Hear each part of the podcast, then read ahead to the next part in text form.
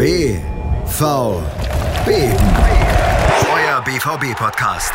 Voller echter Liebe. Mit Julius Eid und Christoph Albers. Auf meinsportpodcast.de.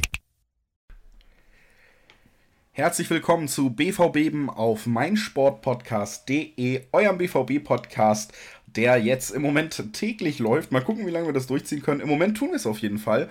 Gestern hatten wir eine ganz spezielle Folge, da ging es um Fernsehserien. Jetzt machen wir mal wieder den ganz harten Umschwung und die, diese thematischen Umschwünge werden wir dann öfter in nächster Zeit erleben, wenn wir versuchen, wirklich jeden Tag Content zu haben.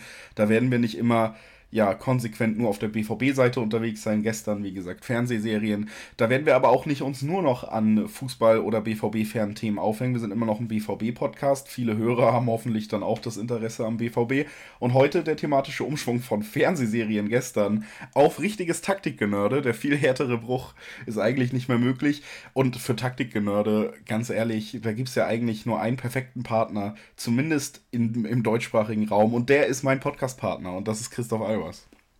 Moin Julius, ich fühle mich sehr geschmeichelt. Ähm, ja, heute vielleicht auch mein Thema, wo ich, wo ich nicht ganz so große Lücken offenbaren muss wie gestern. Ähm, aber ich habe auf jeden Fall sehr, sehr große Lust auf dieses Thema. Ähm, der BVB gibt sehr, sehr viel her und ähm, ich glaube, heute ist vielleicht auch mal ein Raum dafür, ähm, einige Sachen konkreter anzusprechen, die wir ja im, im Laufe ähm, der Saison nicht so ansprechen konnten, weil natürlich auch so viel immer passiert, weil so viele Spiele abzuarbeiten sind. Und ich glaube, ähm, jetzt ist das mal eine gute Gelegenheit, auch mal grundsätzlichere, theoretischere Themen anzugehen. Und ähm, hoffentlich habt ihr daran auch Spaß. Ähm, und ja, also ich habe auf jeden Fall Spaß daran. ja, also es werden natürlich viele Punkte sein, die wir auf die eine oder andere Art, also fast alle oder alle werden schon mal irgendwann auch in der Spielanalyse gefallen sein natürlich, aber es fällt jetzt ähm, aus diesem Blickwinkel einfach leichter, wenn man sich die Zeit nehmen kann und auch nicht diese Analyse hat, die natürlich dann ähm, spieltagsbezogen ist und auf einmal 90 Minuten, da kann man das Ganze viel besser in einen größeren Kontext setzen und sich dann vielleicht auch die Zeit nehmen, mal einzelne Punkte rauszugreifen. Taktikgenörde, eine der Punkte, die wir jetzt einführen werden, genauso wie Fernsehserien auch noch fortgesetzt wird, was wir gestern angefangen haben und genauso wie noch andere Themen fortgesetzt werden. Heute sind wir bei Taktikgenörde BVB, BVB im, äh, ja, in der Beschäftigung mit Taktikpunkten beim BVB und heute wollen wir mal anfangen mit sowas wie Grundformation, grundtaktische Einstellung einer Mannschaft und das natürlich eben mit Bezug auf den aktuellen BVB, auf den Favre BVB. Da gab es meiner Meinung nach, ich weiß nicht, ob es so ist, weil ich erst seitdem sehr aktiv in sozialen Netzwerken das auch mitverfolgen kann und auch irgendwie so eine Timeline habe, wo das dann so hochgekocht wurde. Aber ich habe auf jeden Fall zumindest das Gefühl, und ich glaube, so ganz wegwischen kann man es nicht, dass unter Favre auch die Diskussion über Systeme, über nämlich Grundformationen, die auch nicht der äh, Weisheit letzten Schlusses sind im Endeffekt, wenn man das realtaktisch betrachtet, aber das besprechen wir dann im Verlauf dieses Podcasts, riesige Diskussionen gibt. Wir haben ganz lange immer wieder lesen müssen von vielen Leuten, sobald die Aufstellung rauskam, warum wieder dieses 4-2-3-1 und wir haben ja auch drüber geredet, es ist sinnvoll mit zwei Sechsern abzusichern. Jetzt haben wir auf ein 3-4-3 umgestellt und das hat sich obwohl sich die Formation nicht geändert hat, natürlich auch nochmal stark verändert, nachdem Julian Brandt von der Doppelsechs neben Witzel eher wieder ähm, sich entfernt hat und dafür Emre Can reingekommen ist. Da sieht man nicht nur Realtaktik und Grundtaktik haben Einfluss, sondern auch einzelne individuelle Spielerqualitäten, die das komplett verändern können. All diese Punkte werden wir so ein bisschen versuchen jetzt aufzugreifen und fangen das einfach chronologisch an, damit man gut folgen kann am, äh, im November 2019, 4-2-3-1 haben wir relativ oft drüber geredet und man hat gesehen, dass es da gerade defensiv einfach diese eklatanten Probleme des BVB gab. Deswegen hat man in der ersten Folge dann eben auf eine Dreier- respektive Fünferkette umgestellt. Das ist eine defensive Änderung gewesen. Andererseits da auch vorne ein System eingesetzt, bevor Holland da war, wo sehr viele sehr talentierte Individualisten ihre Freiheiten hatten und durch eine nicht genaue Zuordnung auch den Gegner vor große Probleme gestellt haben in den ersten Spielen. Holland jetzt wieder ein anderer Punkt, aber wie gesagt, wir fangen chronologisch im November an, Chrissy. Ja, ähm, wer sich noch zurückerinnert, ähm, ich glaube, ähm, das war das Paderborn-Spiel, was so ein bisschen auch ein Ausschlaggeber war. Ähm, damals haben Mats Hummels und Julian Weigel zusammen in der Innenverteidigung begonnen und ähm, die Paderborner, die von ähm, Steffen Baumgart stets sehr mutig eingestellt werden, ähm, haben die Schwächen gnadenlos aufgedeckt, indem sie tatsächlich immer wieder die Tiefe angespielt haben und da hat Dortmund dann einfach wirklich große Tempodefizite auf, aufgezeigt und vor allem hatten sie auch große Probleme, eine richtige Tiefenstaffelung zu finden. Dazu war eine Entwicklung immer wieder in der Hinrunde auch zu sehen, ähm, dass Teams es immer besser verstanden haben, den BVB-Spielaufbau zu unterdrücken, indem sie einfach die Sechser vom Spiel abgekappt haben. Ähm, der BVB war im 4-2-3-1 sehr doll davon abhängig, dass der Ball über die Sechser nach vorne getragen wird. Ähm, was er auch heute noch bisweilen ist, ähm, aber man hatte dadurch sehr wenig Alternativen. Ähm, man hat immer versucht, dann die Lösung zu suchen, indem man über die Außenverteidiger das Spiel aufbaut und das hat nicht besonders gut funktioniert. Ähm, deshalb hat Lucien Favre diese Anpassung hin zu einer Dreierkette gewählt, um auf der einen Seite eine Lösung im Spielaufbau zu bieten, also dass man eben einen Dreieraufbau hat, sprich breiter aufbauen kann, ähm, besser abgesichert ist da, auch noch eine Station mehr hat, indem man den Ball laufen lassen kann und demnach auch mehr Winkel hat, um die Sechser anzuspielen. Das heißt, der Gegner braucht mehr Spieler, um den Spielaufbau über die Sechs zu unterbinden als vorher. Und zeitgleich hat man natürlich noch eine Absicherung im Zentrum zusätzlich zwischen den beiden breitstehenden Innenverteidigern. Das heißt, dass man bei Ballverlust im Spielaufbau weniger anfällig ist. Und zusätzlich hat man natürlich auch, wenn man wieder in der Formation ist, noch eine zusätzliche ähm, Kraft in der Innenverteidigung, ähm, um noch besser im Zentrum abgesichert zu sein. Und diese Kombination aus Faktoren hat sicherlich dazu geführt, dass Lucien Favre sich dazu entschieden hat, diese Formation zu wählen. Und ich glaube, da muss man auch nochmal klar feststellen an der Stelle, dass das eine Entscheidung von Lucien Favre war. Ähm, ich habe öfter mal irgendwo gelesen, dass, dass, Menschen sich darüber beschwert haben, dass es angeblich nicht Lucien Favres Formation sei. Ähm, er wolle das eigentlich gar nicht spielen lassen. Und da kann sogar was Wahres dran sein, dass er andere Formationen favorisiert. Ähm, aber er hat logischerweise ähm, bewusst diese Entscheidung getroffen, weil er als durchaus auch pragmatisch denkender Trainer einfach die Vorteile erkannt hat, die darin liegen. Ähm, nicht zuletzt auch, weil er Einzelspieler besser einbinden konnte. Und von daher ähm, muss man das sicherlich auch mal sagen, dass das, dieser Impuls sicherlich ganz klar aus ihm selbst herauskam. Ja. Ich finde einfach auch, es ist eine sehr schöne Entwicklung auch dieses Systems, die wir halt mal nehmen können, um ja ein bisschen theoretischer über Taktik zu reden und jeder Dortmund-Fan kann es trotzdem irgendwie nachvollziehen, weil er es eben so erlebt hat. Du hast schon die ersten Vorteile natürlich angesprochen. Dennoch ist es so, dass sich dieses T ähm, diese Formation nicht geändert hat nach dem Wintertransferfenster, aber die Ausrichtung dann doch nochmal enorm und dass wir danach auch nochmal in dem Spiel, in dem Dortmund aus der Champions League ausgeschieden ist gegen Paris, nochmal eine komplett andere Interpretation gesehen haben, auf die wir auch eingehen können.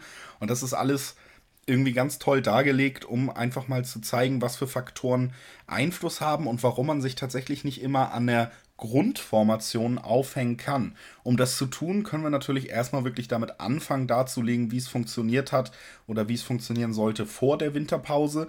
Da ging es los mit dem 3-4-3, mit dem wir uns jetzt in diesem Podcast hauptsächlich beschäftigen. Man hat darauf gesetzt, dass man auf der Doppelsechs eben einen absichernderen Spieler, was ja lange Favres ähm, ja, gesetzte was Favres gesetztes, ach verdammt, jetzt fehlt mir tatsächlich ein Wort, um das zu sagen, aber was für Favre gesetzt war, dass man auf der Doppelsechs nämlich zwei Spieler hat, die defensiv auch die Absicherung bieten. Lange haben wir die Doppelsechs Delaney-Witzel gesehen zum Beispiel. Dann ist Weigel mit reingerückt. Jetzt hat man tatsächlich auch durch die zusätzliche Absicherung durch einen dritten Innenverteidiger in der Zentrale defensiv dafür gesorgt, dass man sich den Luxus gegönnt hat, einen dieser absichernden Sechser zu ersetzen durch einen kreativen Spieler, der Impulse nach vorne bietet. Und das war Julian Brandt, der dann neben Axel Witzel gerückt ist. Das Ganze natürlich ein Zugeständnis an die Offensive und eines, was nur möglich ist dadurch, dass man sagt, wir haben die weitere Absicherung trotzdem durch den dritten Innenverteidiger hinzugefügt und die brauchen wir im Moment, dass Dortmund defensive Absicherung immer nötig hatte in den letzten Jahren. Das ist, steht, glaube ich, auch gar nicht zur Debatte. Jetzt hat man sich diesen Luxus erstmals gegönnt und das hat in den ersten Spielen auch sehr gut funktioniert, weil Brandt da seine größten Stärken zeigen konnte und diese Position eben nicht eigentlich nicht wie eine Sechserposition interpretiert hat.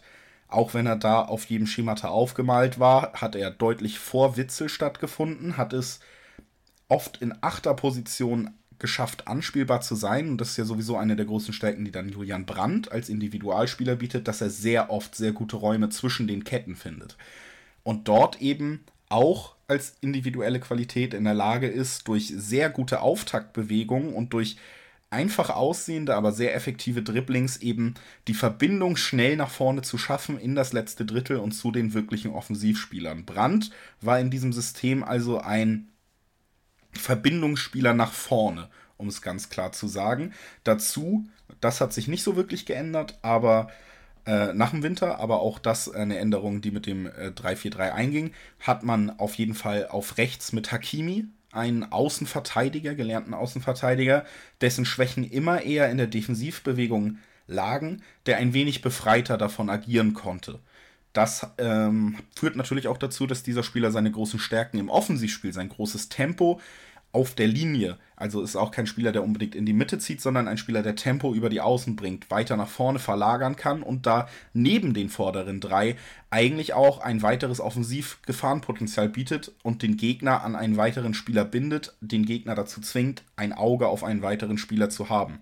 Auf der anderen Außenverteidigerseite hat man Rafael Guerrero oder hat ihn, der seine Stärken auch einbringen kann, aber ganz anders. Rafael Guerrero ist kein Spieler, der die Linie runterzieht. Rafael Guerrero ist ein Spieler, der in die Mitte zieht und fast einen spielmachenden Part eingenommen hat. Dafür haben wir ihn auch sehr oft in diesen Spielbesprechungen gelobt, dass er eben wirklich das Spiel auch in der Zentrale initiiert und seine Außenverteidigerposition verlässt. Wenn dann äh, da der Ballverlust zum Beispiel stattfindet und man sich defensiv formiert, hat man mit Hakimi zum Beispiel die Möglichkeit, eine Viererkette zu bilden und den drei Innenverteidigern. Und Guerrero befindet sich eher in und kann gar nicht äh, in einem 3-4-3 als Flügelspieler sozusagen bezeichnet werden. Das sind alles Punkte. Ein Brand, der eigentlich kein Sechser ist, den man höher stellen müsste. Ein Guerrero, der sich zentraler einfindet. Ein Hakimi, der noch höher steht als ein Rechts-Mittelfeldspieler laut Aufstellung. Das sind alles Punkte, die nochmal unterstreichen, wir sehen hier eine vereinfachte Darstellung, eine Grundformation und jeder einzelne Spieler hat Einfluss darauf, wie das Ganze ausgelegt wird. Jede einzelne Bewegung innerhalb eines Spiels verändert diese Formation und wir können nicht davon reden, dass wir über 90 Minuten ansatzweise dieselbe Formation sehen und wir können auch nicht behaupten, dass zwei Teams, die ein 3-4-3 spielen, auch nur ansatzweise ähnlichen Fußball spielen. Nee, und damit hast du schon ganz, ganz wichtige An Punkte angesprochen. Und man muss auch nochmal klar unterscheiden zwischen der Offensivbewegung und der Defensivbewegung und natürlich den Umschaltmomenten, die ich aber erstmal außen vor lassen will.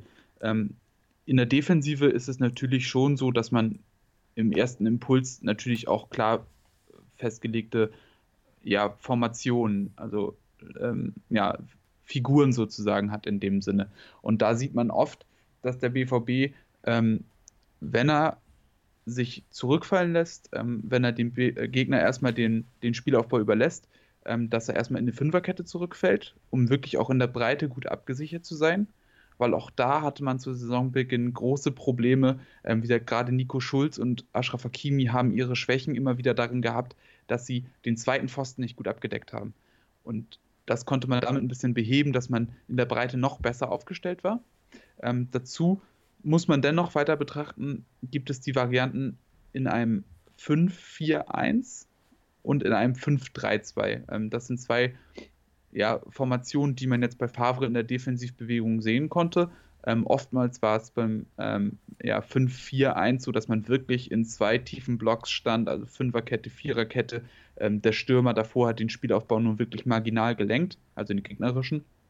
Und demzufolge hat man wirklich versucht, die Breite abzudecken, den Raum zwischen den Ketten gering zu halten, damit man wirklich im letzten Drittel, also im eigenen Defensivdrittel, keine Räume anbietet, sowohl in der Breite als auch in der Tiefe. Und demzufolge ist der Gegner immer wieder gezwungen, dann auch entweder in enormes Risiko zu gehen, ähm, in, sich in aussichtslose Dribblings zu stürzen oder Distanzschüsse zu wählen.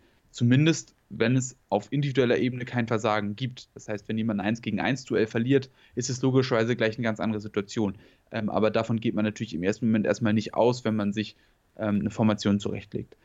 Eine andere Variante, die der BVB auch öfter gespielt hat, ist, ist auch eine Variante in einem 5-3-2, was die Herangehensweise leicht verändert. Manchmal ist, ist dieser Übergang sogar auch im Spiel fließend, aber meistens war es dann so, dass Jaden Sancho sich neben dem ähm, Stürmer positioniert hat. Das heißt, also er hat zu zwei vorne ergänzt und meistens war es Torgen Azar, der dann im Mittelfeld zu drei ergänzt hat. Hat natürlich den Vorteil, dass man im Anlaufverhalten mehr Druck ausüben kann, weil die zwei Stürmer eben die Möglichkeit haben, den Spielaufbau besser zu lenken. Dahinter ist man natürlich dann noch sozusagen in den defensiven Schnittstellen ganz gut besetzt, hat aber größere Probleme damit, die Breite abzudecken, weil man zumindest in den äußeren Zonen jeweils nur noch einen Spieler nominell erstmal hat. Ähm, ist ein Risiko, was man gegen bestimmte Gegner eingehen kann, ähm, wenn man sozusagen den Ballgewinn ein bisschen schneller forcieren will. Ähm, Paris-Spiel war jetzt zum Beispiel ein gutes Beispiel. Ähm, da hat sich äh, Lucien Favre das nicht versprochen, einfach auch aufgrund der hohen Qualität des Gegners. Ähm, sind sicherlich auch Überlegungen, die da eine Rolle spielen. Und da muss man sicherlich auch sagen, ist man in der Pflicht, ähm, die Herangehensweise den Gegner anzupassen. In der Offensive dagegen sieht man beim BVB sehr, sehr oft, dass es auf Chaos ausgelegt ist. Das heißt, dass ähm, abgesehen vom Spielaufbau aus den drei hinten raus vorne sehr, sehr viel möglich ist.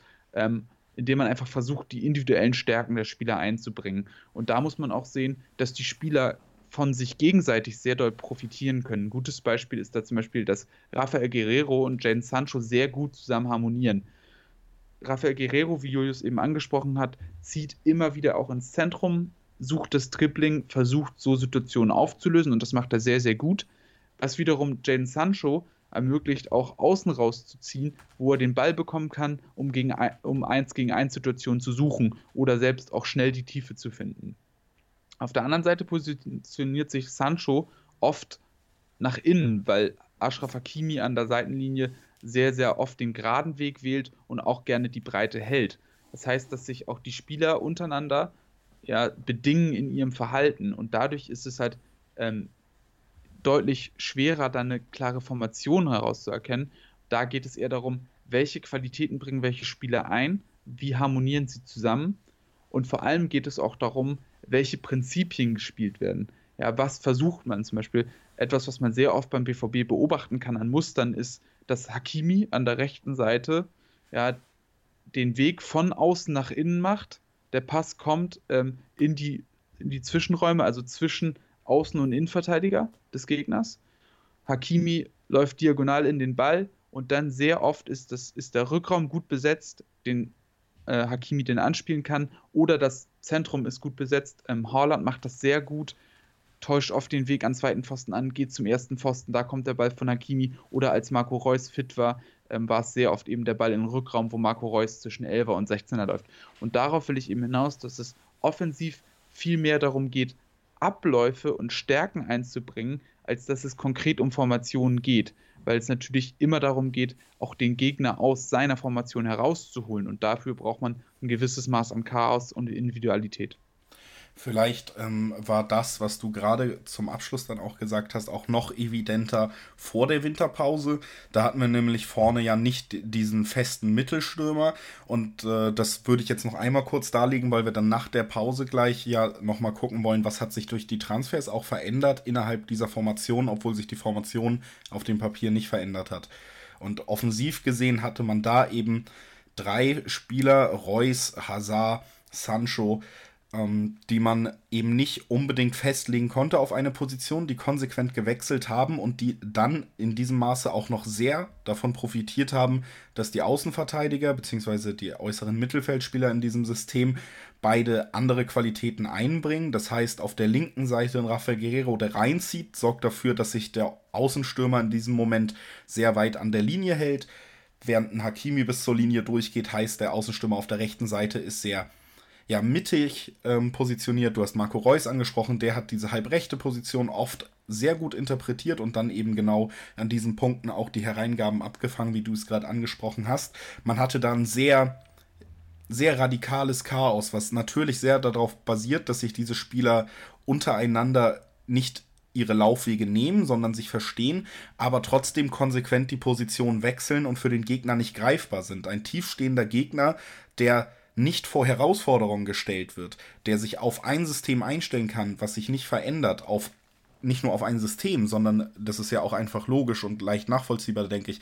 Ein Verteidiger, der sich einen Spieler raussuchen kann, den nicht übergeben muss, sondern diesen Spieler innerhalb des Spiels im Auge hat und weiß, das ist mein Spieler, der hat es deutlich leichter als ein Verteidiger, der eben vor einer Minute die Aufgabe hatte, in diesem System, was man selber spielt, auf Jaden Sancho aufzupassen. Jetzt steht da Marco Reus auf einmal und sich dann doch nochmal die Millisekunde umguckt, wo ist eigentlich mein Mann? Der ist aber schon auf der rechten Seite entkommen. Diese Millisekunde kann Marco Reus dann links nutzen. Ähm, das sind die Momente, die man damit kreieren will und die gerade in diesem ja, freien Radikal dieser Aufstellung sehr zum Tragen kam. Das hat sich dann eben verändert, weil man mit Holland einen Spieler reingeholt hat, der einen Fixpunkt bietet. Das heißt, dieses komplett freie Radikal wurde ein bisschen aufgelöst. Das und weiteres, was sich nach der Winterpause durch die Transfers verändert hat, das besprechen wir nach einer ganz kurzen Pause. Und dann, wenn wir das gemacht haben, gucken wir auch nochmal ja, in die Zukunft äh, und fragen uns, was könnte der nächste Entwicklungsschritt für den BVB sein. Diese Formation oder vielleicht eine Rückkehr zur Viererkette, das alles erfahrt ihr, wenn ihr dran bleibt. Wie baut man eine harmonische Beziehung zu seinem Hund auf? Puh, gar nicht so leicht. Und deshalb frage ich nach, wie es anderen Hundeeltern gelingt, beziehungsweise wie die daran arbeiten. Bei Iswas Dog reden wir dann drüber. Alle 14 Tage neu mit mir, Malte Asmus und unserer Expertin für eine harmonische Mensch-Hund-Beziehung, Melanie Lippisch. Iswas Dog mit Malte Asmus. Überall, wo es Podcasts gibt.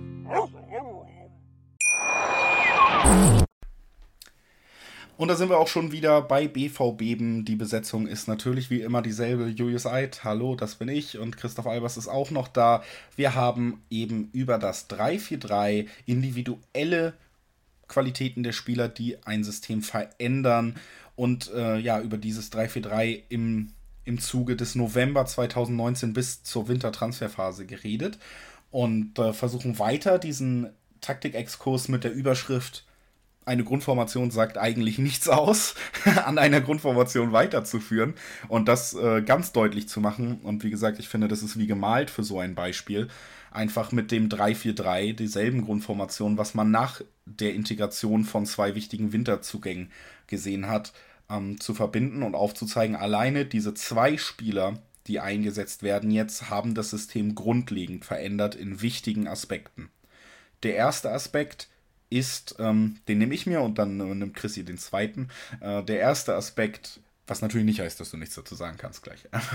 Aber der erste Aspekt ist die Doppelsechs, die wir wie eben von mir auch ausgeführt mit Julian Brandt besetzt hatten in den ersten Tagen dieses 3-4-3 und damit eine sehr offensive Ausrichtung geschaffen haben, einen extra Verbindungsspieler hatten, der alleine auch dafür Sorge trug. Dadurch, dass er sich auf diesen Achterpositionen sehr wohl gefühlt hat und sich relativ weit vorne positioniert hat, war Witzel auch deutlich mehr gefragt, selber diese Absicherung vertrauenswürdig in seine Hände zu nehmen vor der Abwehr und eben nicht auch noch den Weg nach vorne zu gehen, denn Julian Brandt hatte diese Posten besetzt. Das hat auch ganz gut funktioniert, weil er eben diese Räume immer findet, selbst wenn die Gegenspieler ein Augenmerk auf ihn haben.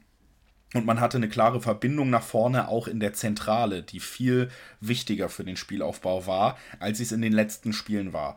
Denn die Zentrale wurde neu besetzt. Nicht nur, weil man äh, das unbedingt vielleicht wollte aufgrund von Stabilität, sondern auch, weil Julian Brandt verletzt ausgefallen ist. Es hat auf jeden Fall dazu geführt, dass der defensiv und körperlich physisch deutlich stärkere Emre Can neben Axel Witzel gerückt ist und diese Position natürlich gänzlich anders interpretiert und gänzlich andere Stärken einbringt. Seine Zweikampfstärke, sein Wille auch in der Defensive mitzuhelfen hat, und das war zum Beispiel auch sehr offensichtlich in den ersten Spielen, als man das Duo Witzel-Emre Can gesehen hat, dafür gesorgt, dass Witzel selber sich weiter vorne positioniert hat, da er nicht immer in diesen Absicherungsmomenten gefragt war, so wie es bei Brandt war. Man sieht also, alleine nur auf dieser Doppelsechs hat sich erstmal zwischen den zwei Spielern was geändert. Dadurch ändert sich auch die Ausrichtung beider Spieler, zum Beispiel eben auch Witzels, der weiter vorne agiert, eine andere Anspielstation bietet, als er es sonst tut.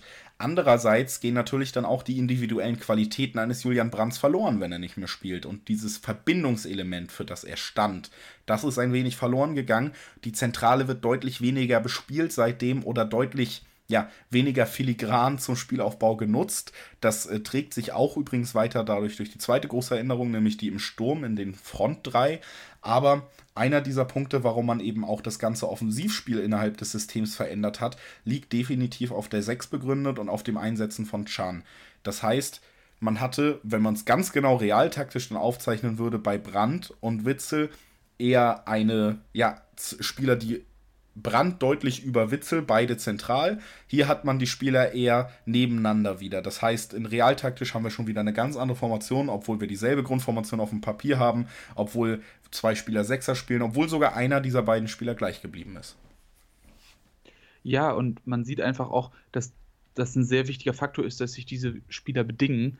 Ähm, und wenn man sich zum Beispiel auch nochmal Brand, Brandspiele anguckt, ähm, war er für den Gegner wahrscheinlich sogar noch ein bisschen schwieriger zu spielen, ähm, weil er eben nicht immer entgegengekommen ist, sondern auch immer wieder die Tiefe gesucht hat. Er ist auch immer wieder weiter vorgerückt im Spielaufbau, was auch den Angreifern wiederum die Möglichkeit gegeben hat, entgegenzukommen.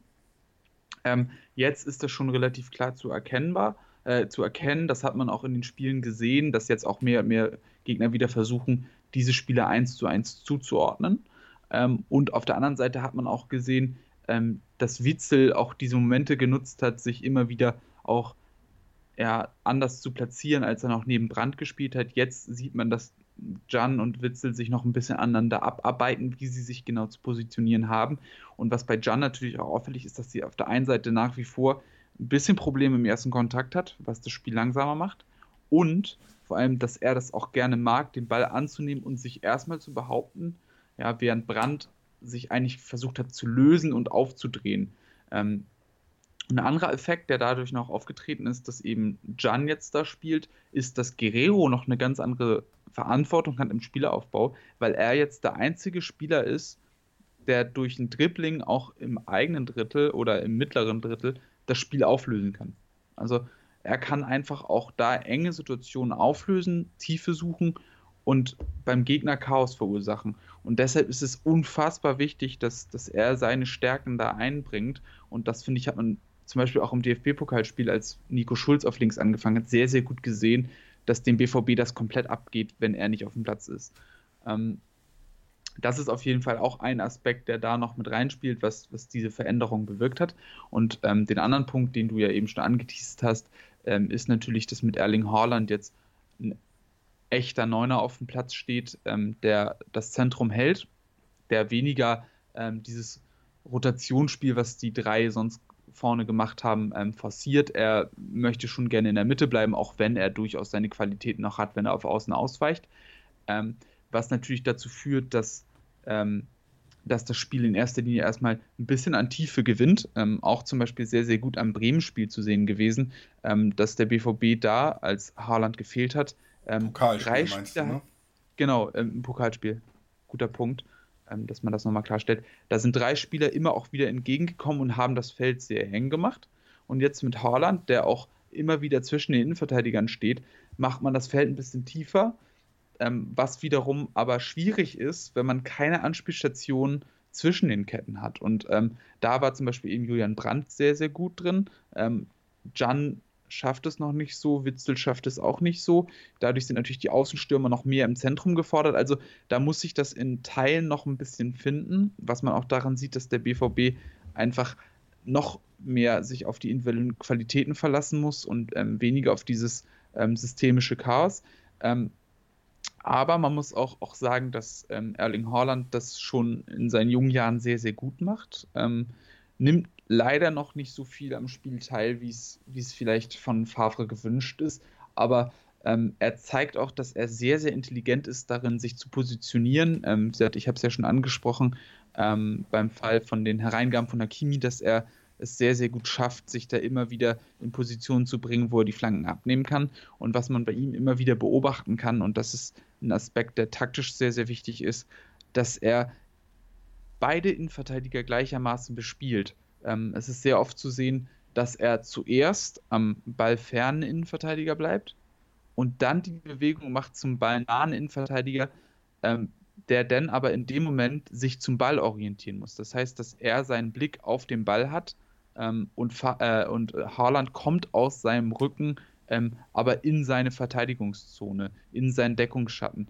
Ähm, und das macht es sehr, sehr schwierig, ähm, ihn zu verteidigen, ähm, weil auch das Übergeben in dem Moment nicht mehr wirklich möglich ist. Ähm, der ballferne Innenverteidiger ist meistens auch noch durch einen anderen Spieler, der ja, aus seinem Rücken heranrückt oder aus der Tiefe heranrückt, gefordert. Ähm, außerdem kann er die Lücke dort einfach nicht aufmachen, weil Haaland sonst davon auch profitieren könnte. und Haaland zwingt eben diesen anderen Innenverteidiger dazu, sich zu entscheiden. Und diese Bewegung ist unglaublich wertvoll auch für die anderen Spieler, ähm, weil er damit eben auch Räume provoziert, die dann eben Sancho nutzen kann, die ein Azar nutzen kann, ähm, dass sie auch immer wieder aus guten Positionen zum Abschluss kommen kann. Ähm, ich hoffe, das habe ich jetzt einigermaßen verständlich ausgedrückt, weil das ist schon ein relativ wichtiger Punkt, ähm, den ich da bei, bei Haaland auf jeden Fall als sehr, sehr positiv sehen würde. Ja. Und es zeigt zumindest eben genau auch, worauf dann da der Wert gelegt wird, anders als bei diesem Chaos, was ich ja in im ersten Teil dieses Podcasts auch noch angesprochen hat. Zusammenfassend und übergeordnet versuche ich das jetzt noch einmal, nachdem wir wirklich in der Tiefe waren und das vielleicht auch ein bisschen viel dann äh, in, in, kleinen Aspekten ist, wo man nicht alles äh, folgen kann, zusammenzufassen.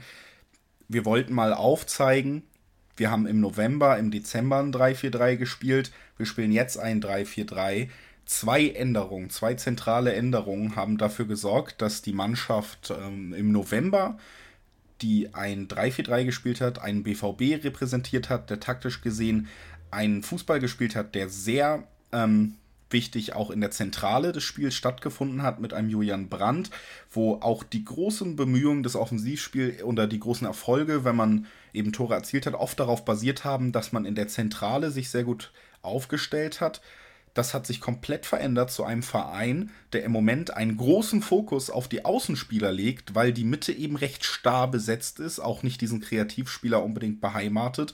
Weder Chan, Witzel noch ähm, Erling Holland, die da explizit positioniert sind in der Zentrale des Spiels, bringen das unbedingt mit. Das heißt, wir haben eine ganz andere auch Ausrichtung im Spiel auf andere Spielfeldteile, die viel wichtiger werden und mehr ähm, Verantwortung auch auf anderen Fähigkeiten oder sogar wirklich anderen Spielern, die sich dadurch ergeben.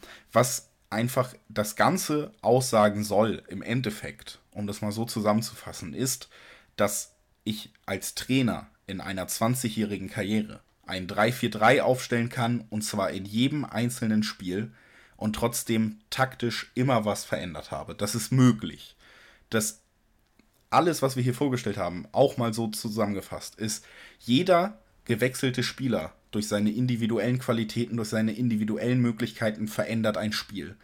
Jede jeder Hinweis, jeder Laufweg, der vorgegeben ist, kann ein Spiel verändern. Sage ich einem Rafael Guerrero explizit, er darf nicht in die Mitte ziehen. Es ist ein komplett anderes Spiel, als wenn Rafael Guerrero in die Mitte ziehen darf. Sage ich einem Horland, er spielt deutlich weiter zurückgezogen, haben die fehlt ein ganz anderer Fixpunkt vorne, als es der Fall ist, wenn ich Holland sagt, du bist der Mittelstürmer, besetzt den Raum, wenn die außen reinflanken. Also jeder einzelne Aspekt eines Fußballspiels hat direkte Auswirkungen auf die Taktik und man sollte sich das bewusst machen und vielleicht hilft das ja auch so ein bisschen mal intensiver auf so ein Fußballspiel zu gucken und genau auf sowas zu achten und dann auch da zu gucken, wo ist der Fehler oder was stört mich an dieser Aufstellung, was würde ich gerne kritisieren, wenn man sagt, ist es wieder ein 4-2-3-1 oder ach, nicht wieder dieses 3-4-3, dann ähm, das ist kein, kein Argument. Ja, ähm, ist auch, auch für mich ein ganz wichtiges Anliegen, einmal auch zu sagen, dass man sich ein Stück weit von diesen Zahlen lösen muss. Ich glaube, ähm, in der ganzen Wahrnehmung und auch in der medialen Darstellung ähm, wird der Wir Wert dieser Zahlen einfach massiv überhöht. Ähm, weil letztendlich sind diese Zahlen immer eine gewisse Orientierung, sind auch sicherlich für die Spieler eine gewisse Orientierung. Auf der anderen Seite muss man auch unterscheiden, wie sieht es offensiv aus, wie sieht es defensiv aus da, wo die Zahlen wahrscheinlich am meisten Wert besitzen. Und vor allen Dingen, wie sieht die Raumaufteilung letztendlich auf dem Platz aus? Und du hast eben auch schon angesprochen, mehrfach realtaktische Sichtweisen sind sehr wichtig. Ähm, auch generell ähm, Verhalten in Räumen. Also meistens haben Trainer, also ich glaube, alle Trainer arbeiten so, ähm, haben klar aufgeteilte äh, Einteilungen für einen Fußballplatz. Also man es gibt da sicherlich Abweichungen. Ähm, es gibt eine sehr populäre Aufteilung, ähm, die angeblich ähm, auf Pep Guardiola zurückgeht. Ähm, Google das mal an entsprechender Stelle, ist, glaube ich, schöner, wenn man das visuell sieht, aber ähm, das ist schon mal ein ganz guter Ausgangspunkt, um auch zu versuchen, ein Fußballspiel zu verstehen. Und wenn man sich dann die Zahlen auch noch, oder wenn man versucht, die Zahlen noch weiter zu interpretieren, muss man vielleicht auch versuchen zu erkennen, wo diese Zahlen wirklich von Bedeutung sind.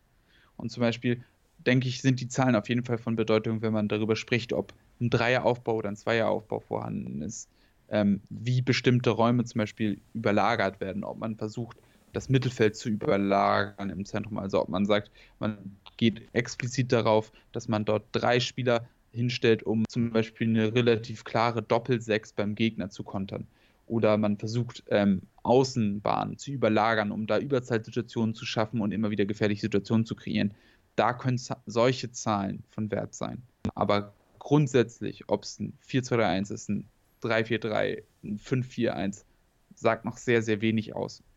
Und ähm, wenn wir darauf gucken, dann, dann müssen wir das immer auf jeden Fall noch mit Inhalt füllen. Wir müssen das, wir müssen dem Ganzen einen Kontext geben und erst dann hat es einen Wert. Ähm, und da, da muss man dann vielleicht auch drüber sprechen, ähm, warum Trainer was wählt, ähm, was da für Überlegungen hinterstecken. Aber letztendlich sind wir immer auch nur ja, in der Lage, Sachen zu interpretieren. Wir wissen nicht, was der Ursprung ist. Wir sehen nicht, was im Training passiert.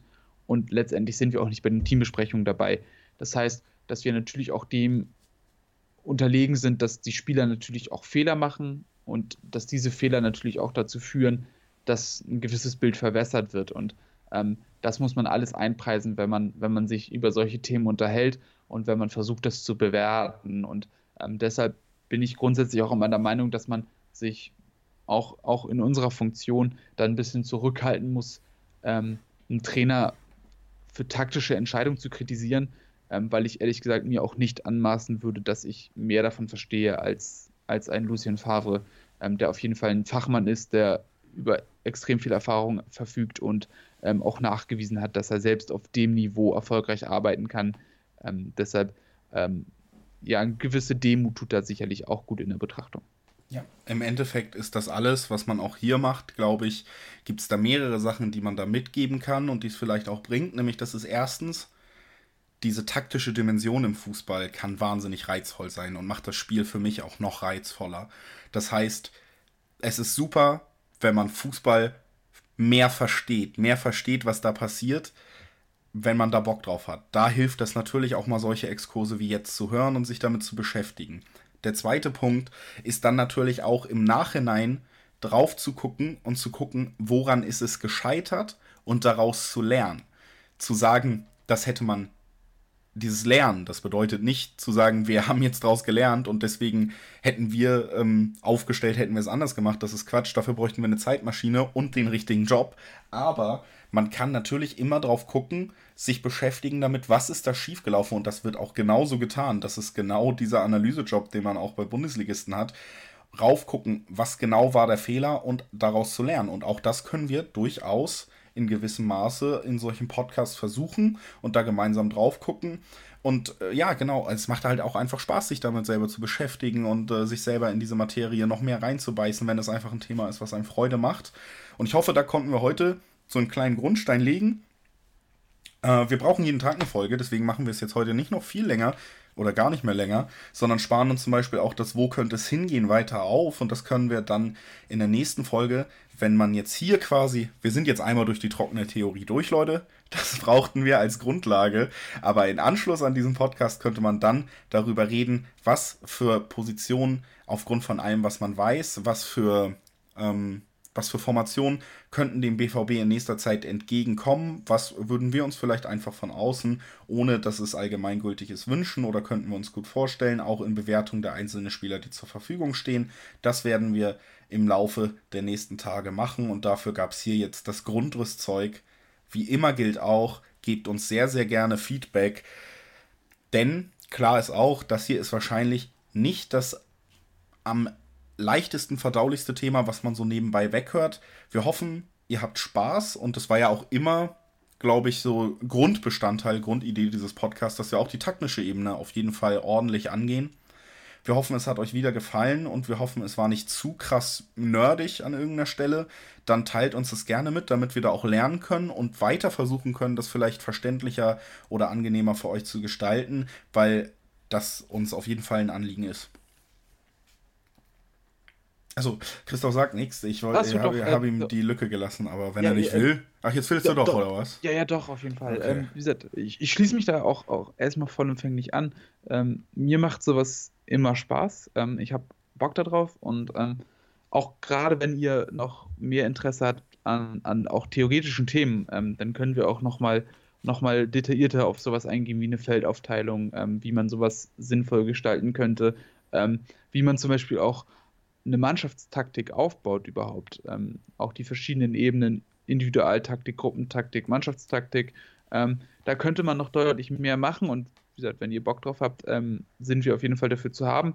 Ähm, und wie immer gerne der Aufruf dazu, ähm, lasst uns auch gerne Kommentare da, ähm, gibt uns irgendwelche Anhaltspunkte, woran wir auch erkennen können, worauf ihr Bock habt, weil letztendlich, glaube ich, lebt es auch davon, ähm, dass ihr und wir gleichzeitig daran Spaß haben. Ja, jede Interaktion, jede Meldung an uns ist durchweg positiv für uns und wird sehr, sehr gerne genommen. Und damit schließen wir die Folge für heute und hören uns dann äh, laut Plan ja auch schon morgen wieder. Macht's gut, Leute, haltet die Ohren steif. Wir sind bei euch. In rund 40 Folgen habt ihr mich jetzt schon sagen hören, I want to tell you about the Beatles. Ich habe euch die Geschichten zu ihren Alben und ihren Songs erzählt, euch ihre wichtigsten Wegbegleiter und Vertraute vorgestellt und natürlich die Orte, die für die Bandgeschichte eine wichtige Rolle spielten.